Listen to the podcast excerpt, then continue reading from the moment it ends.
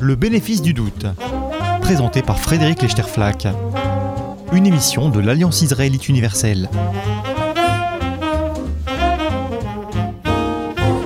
Bonjour et bienvenue dans le bénéfice du doute sur le sacrifice avec Moshe Albertal.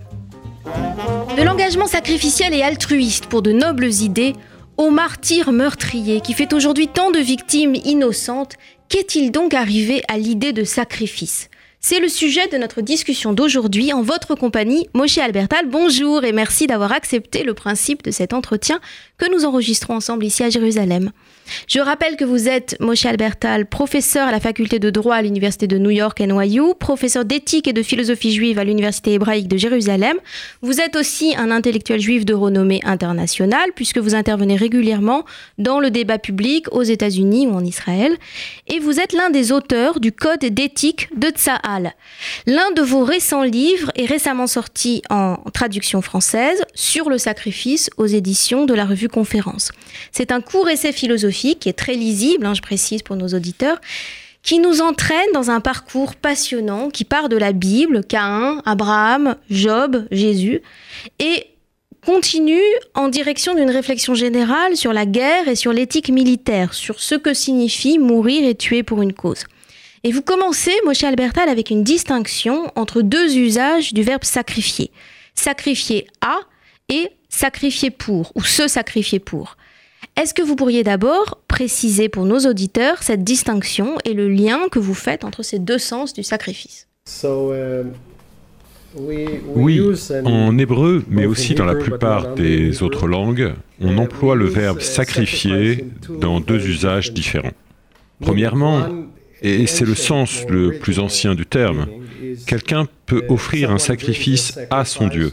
Ça peut être un animal, ça peut être de la nourriture ou n'importe quel présent.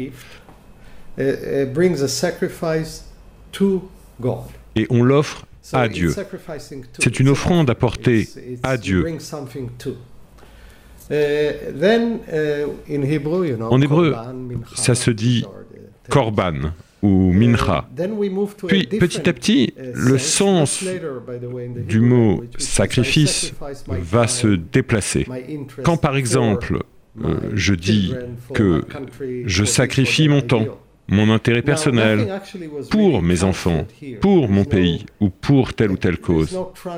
Et là, il n'y a pas vraiment de transfert, rien, aucun objet n'est transféré d'une personne à une autre. C'est le sens moderne se sacrifier pour une cause, sacrifier son temps, son confort, son intérêt personnel pour quelque chose. J'ajoute d'ailleurs qu'il existe un troisième sens du mot sacrifice qui compte aussi beaucoup en hébreu dans le terme korban, qui peut signifier victime. En hébreu, euh, quand vous parlez de la victime d'un viol, d'un meurtre, d'un accident ou des pertes militaires, vous dites aussi korban, korbanot milchama. Ce troisième sens est beaucoup plus tardif dans la langue hébraïque. Mais ce lien entre l'offrande et la victime existe dans d'autres langues aussi. Le point commun entre ces différents sens a quelque chose à voir avec la violence. Oui, il y a à chaque fois un trait de violence dans tous ces emplois, un lien avec la violence.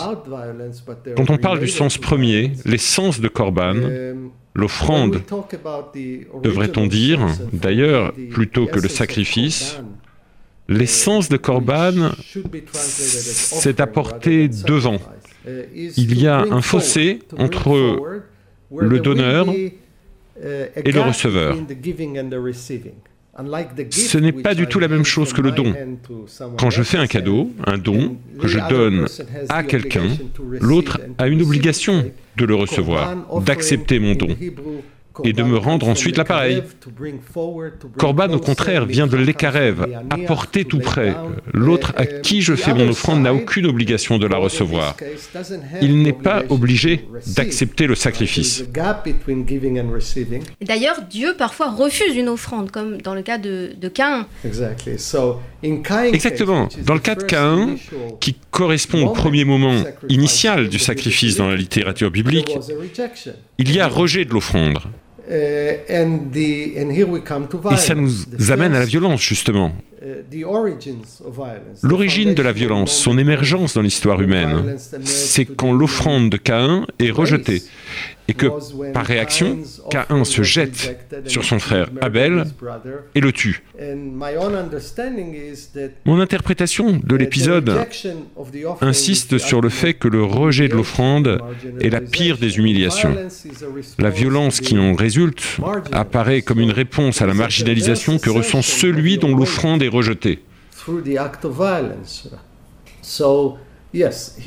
Donc il y a à travers la violence une affirmation perverse de son attente, de ce qui l'attendait. On a là une connexion très complexe entre l'offrande, le rejet et la violence. À mon sens, la dignité humaine est tellement connectée à la capacité de donner que quand ce pouvoir de donner est dénié, quand la personne n'est plus perçue comme un contributeur possible, alors la violence peut émerger. C'est ici une connexion profonde entre la violence et le sacrifice dans son premier sens. Le déplacement de sens entre sacrifier à et sacrifier pour se produit en fait après la destruction du temple. Sans le temple de Jérusalem, les sacrifices animaux ne sont plus possibles et donc ils se déplacent dans des substituts, dans la charité, tzedaka, dans la prière ou dans la souffrance. C'est ce que vous expliquez, Moshe Albertal, dans votre livre. Et c'est là qu'on voit émerger la notion de martyr, un celui qui sacrifie sa vie, son confort à Dieu ou pour Dieu le martyr. Et l'un des points d'ambiguïté sur lesquels vous vous arrêtez dans votre livre porte sur l'épisode de la ligature d'Isaac. Que devait faire Abraham? Qu'a-t-il été prêt à faire? Qu'a-t-il été sur le point de faire? Sacrifier son fils à Dieu ou sacrifier son fils pour Dieu, c'est-à-dire sacrifier son amour de père, son intérêt de père pour l'amour de Dieu? Moment. Uh, uh, um, oui, c'est un moment très complexe. Ma lecture de l'épisode insiste en effet sur cette ambiguïté. Il y a ici un questionnement théologique à mener. Qu'est-ce qu'Abraham est vraiment en train de sacrifier? Son fils Ou son amour de père Ou sa conscience morale? Et c'est ça qui est intéressant pour moi dans cet équilibre moral qu'est le sacrifice pour on a l'habitude en philosophie de, penser les conflits moraux comme une contradiction entre l'amour de soi et la transcendance. Et bien sûr, on, considère que le devoir doit l'emporter sur l'amour de soi et l'intérêt. Euh, c'est comme ça que raisonne Kant et bien d'autres philosophes. Mais à mon avis, c'est un paradigme trop limité pour comprendre la vie morale. De véritables horreurs peuvent en effet surgir d'un élan auto-artificiel mal orienté, plus encore que d'un excès d'amour de soi égoïste. Et ici, on commence à voir par quel chemin le sacrifice de soi ouvre à la violence, à une sorte de violence vers laquelle l'égoïsme de l'intérêt ne pourrait pas nous conduire. La dynamique ici consiste à se dire, parce que je sacrifie quelque chose pour cela, alors cela doit avoir de la valeur. Cela a forcément une grande valeur en soi puisque je lui sacrifie quelque chose de précieux comme ma vie par exemple mais ça me transforme en victime de mon propre acte de sacrifice. Regardez par exemple les euh, terroristes suicides qui se euh, donnent à voir comme des victimes de leur propre désir de sacrifice. Le sacrifice de soi peut être pervers, il y a une forme perverse de légitimation qui surgit dans le fait de renverser la relation entre l'agresseur et la victime. Et donc si on revient à Abraham, la manière dont l'épisode de la ligature d'Isaac a été lu par euh, Kierkegaard et d'autres traditions, c'est de dire, regardez combien Abraham est une personne extraordinaire parce qu'il sacrifie sa conscience morale à Dieu. Mais chaque fois qu'on sacrifie sa conscience morale, en fait, il y a aussi quelque chose d'autre qui est sacrifié. La vraie victime de la Kada, ce n'est pas euh, Abraham et sa conscience morale, euh, c'est son fils. Et ce qui m'intéresse dans cette forme perverse de sacrifice de soi, mal dirigé, de transcendance mal orientée, c'est la justification d'une violence terrible au nom du sacrifice. Vous insistez ici sur les dangers collatéraux, sur les effets pervers possibles du sacrifice. Mais on ne doit pas oublier de rappeler que c'est pourtant une opération morale très précieuse, le sacrifice. Hein. La faculté de se sacrifier joue un rôle considérable dans la vie morale de l'humanité. Sans la capacité de se sacrifier, sans la capacité de mettre de côté ses intérêts immédiats, on ne pourrait pas imaginer poursuivre le bien commun. Alors évidemment, cette opération morale peut avoir des effets pervers. Et je voudrais revenir à l'exemple des attentats suicides. Quand on parle de kamikaze ou d'opération suicide, on considère le terroriste comme une des victimes. Alors que ce n'est pas sur l'aspect suicide qu'il faudrait mettre l'accent, mais sur l'aspect meurtre, en parlant de bombes humaines par exemple. Vous expliquiez il y a un instant, vous dénonciez plutôt hein, le mécanisme psychique et moral abusif par lequel la disposition à se sacrifier pour une cause confère de la dignité à la cause pour laquelle on est prêt à se sacrifier. Mais il me semble que c'est exactement comme ça que fonctionnent certains discours politiques de justification des excès de la résistance palestinienne à l'occupation israélienne. Et en particulier, la euh, justification du recours aux attentats suicides et aux boucliers humains.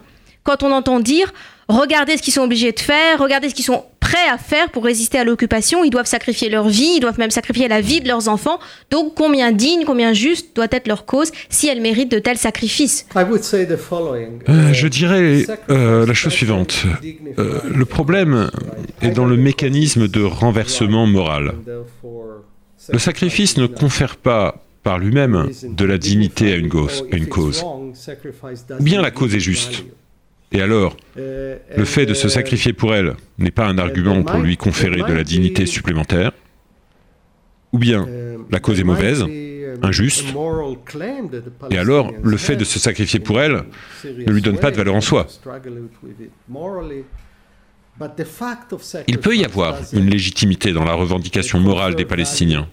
On doit y réfléchir et s'y confronter moralement. Mais le fait de se sacrifier pour n'ajoute pas de la valeur à leur revendication morale. Il y a ici une dynamique paradoxale, un usage pervers de la valeur profonde du sacrifice. Au fond, c'est comme une sorte d'idolâtrie.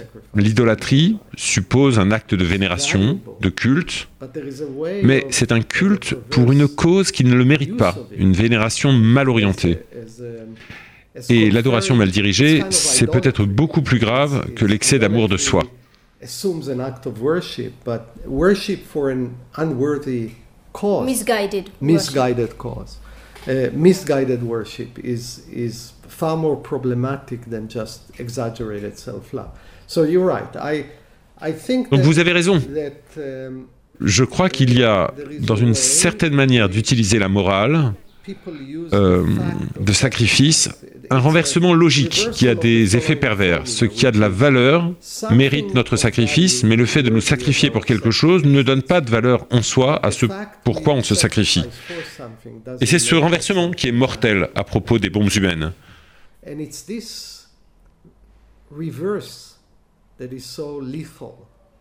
On voit ça euh, aussi d'ailleurs dans la guerre avec la manière dont les soldats s'autorisent moralement à tuer. Ça en partie à voir avec le fait qu'ils mettent leur propre vie en jeu. Si je mets ma vie en jeu, c'est que ça doit valoir la peine. C'est que la cause pour laquelle on me fait me battre doit le mériter. Je glisse alors vers le droit de tuer. Si je mets ma vie en jeu, c'est que ça mérite mon sacrifice.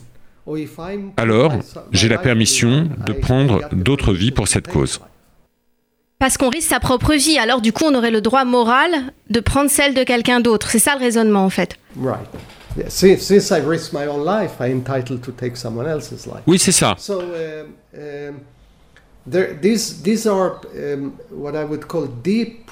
C'est ce genre de renversement très problématique qui est au cœur de cette forme perverse de sacrifice de soi. Il y a encore un, un autre effet du sacrifice pour cette cause, c'est que c'est ce que vous expliquez à propos de la référence au sacrifice passé dans les discours politiques. Hein, cette référence peut servir à justifier des entreprises tout à fait injustes, par exemple, quand on entend soutenir l'argument selon lequel on doit continuer cette guerre parce que tellement des nôtres sont déjà morts dans cette guerre que si on commençait à négocier maintenant, si on commençait à essayer d'arrêter cette guerre par des compromis, eh bien tous les morts, tous les vies sacrifiées auraient été sacrifiés pour rien.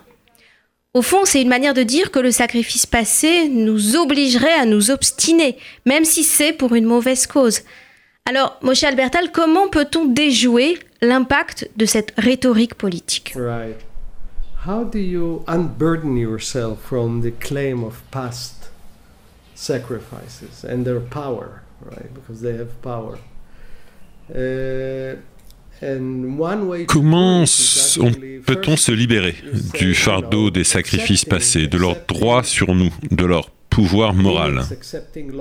La première manière de faire consiste à dire qu'il faut parfois savoir accepter les pertes, accepter l'idée qu'on ne peut pas toujours racheter le passé, que parfois il y a des pertes qu'on ne peut pas réparer. Se laisser emprisonner par le passé, ce serait continuer euh, le mal. Mais il y a une autre manière de faire, intéressante, qui consiste à élargir le sens à donner au sacrifice passé.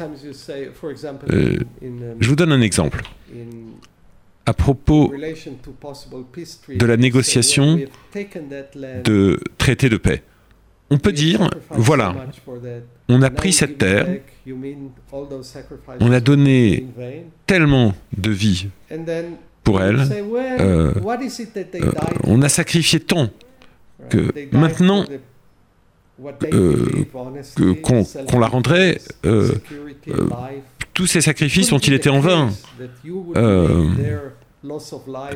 Non, car en fait, rappelons pour quelles vraies raisons ces jeunes gens sont morts. Pour l'autodéfense, la sécurité, le désir de vivre en paix, ils n'auraient jamais accepté qu'on se serve de leur sacrifice pour provoquer plus de morts encore. Ça suppose de reconnaître sa finitude, de reconnaître le fait qu'on ne peut pas racheter le passé. Mais donner un nouveau sens moral au passé, c'est encore plus intéressant. Voyez-vous, pour prendre un exemple magnifique de cette manière d'élever moralement le sens du sacrifice,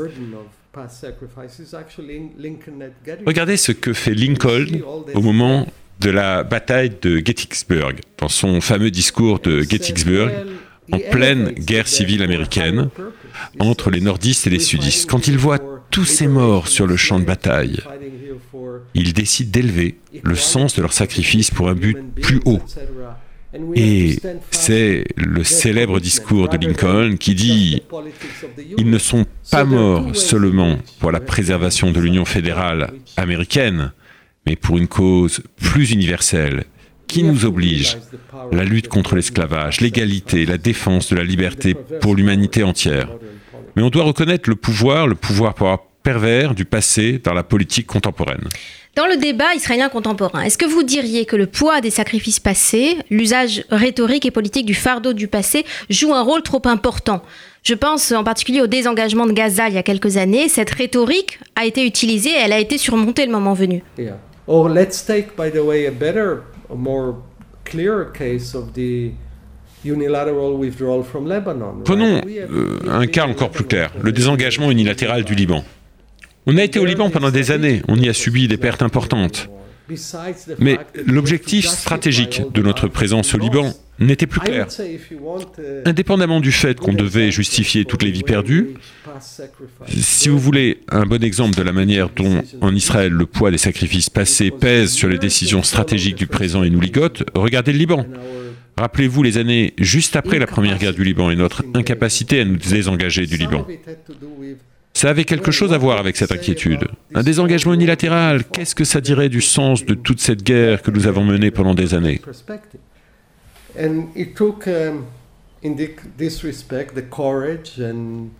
Il a fallu le courage et l'esprit de décision de Barak pour dire on va quand même se retirer quand il était Premier ministre. Habituellement, les gens qui ont été directement responsables des pertes, euh, c'est trop dur pour eux d'assumer la décision de euh, couper les pertes. Mais le Liban est un bon exemple de l'impact de cette rhétorique, de cet emprisonnement émotionnel en Israël.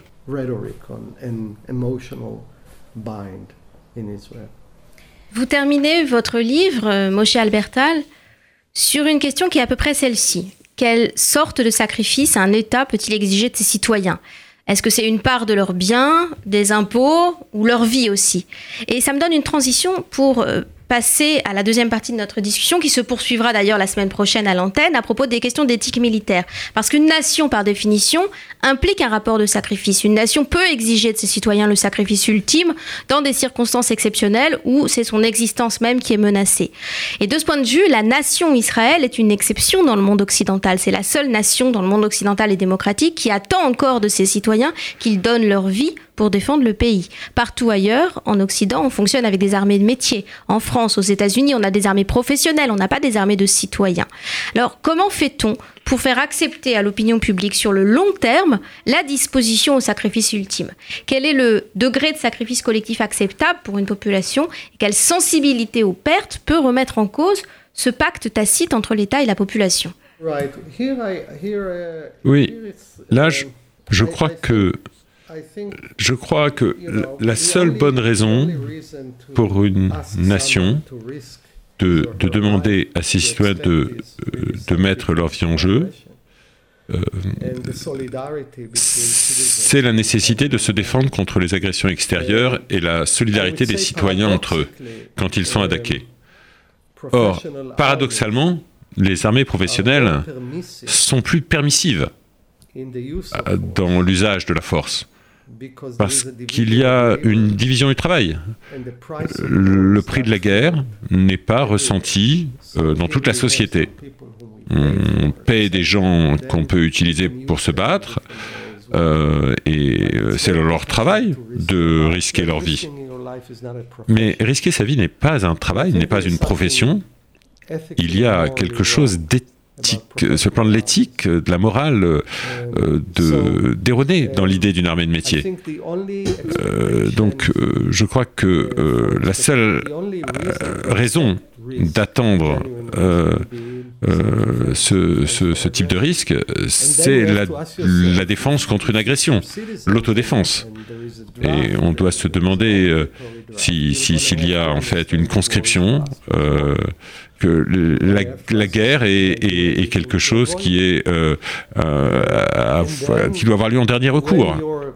Et, euh, et, là, il faudra s'appuyer sur un consensus extrêmement large du public pour accepter ce type de risque. Il y a quelque chose de, bon.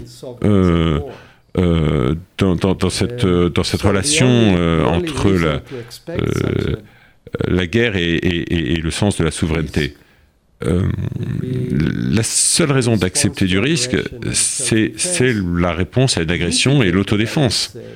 Euh, et, dans le cas où c'est une armée de civils, de conscrits, eh bien, cela atteindra mon frère, mon fils, ma sœur, tout le monde.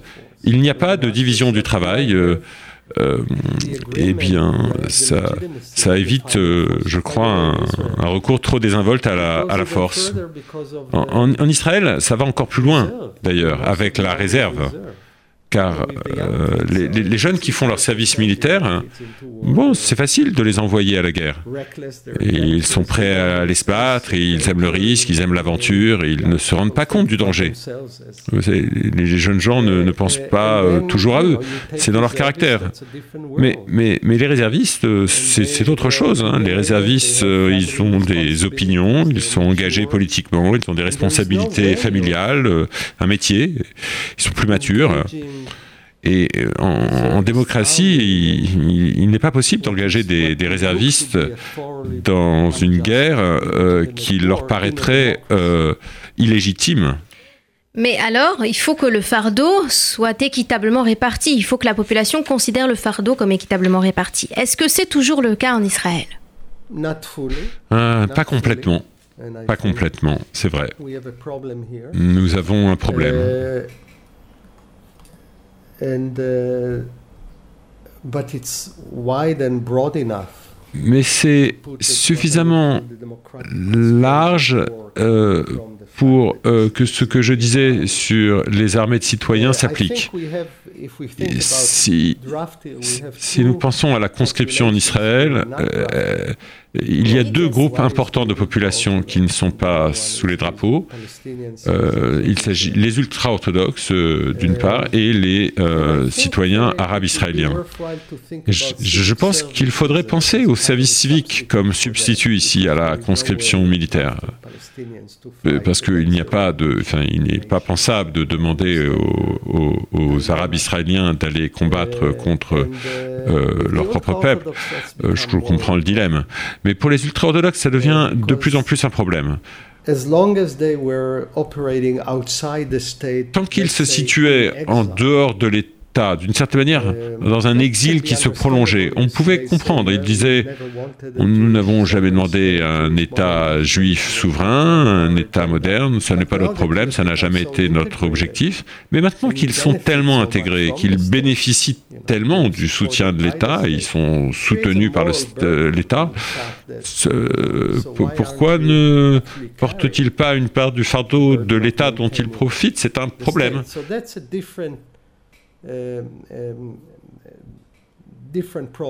Euh, c'est un problème différent. Israël euh, devra euh, étendre euh, le service civique pour préserver la légitimité de la conscription à l'ensemble de la population. Merci beaucoup, Moshe Albertal. Notre discussion se poursuivra à l'antenne dimanche prochain à propos du code d'éthique de l'armée israélienne et de ses dilemmes moraux. Je rappelle pour finir le titre de votre livre traduit en français, Sur le sacrifice, aux éditions de la revue Conférence. C'était Le bénéfice du doute, une émission de l'Alliance israélite universelle que vous pouvez retrouver en ligne sur les sites aiu.org ou radio-rcj.info. À la semaine prochaine. Merci pour votre invitation. C'était le bénéfice du doute, présenté par Frédéric Lechterflack, une émission de l'Alliance israélite universelle.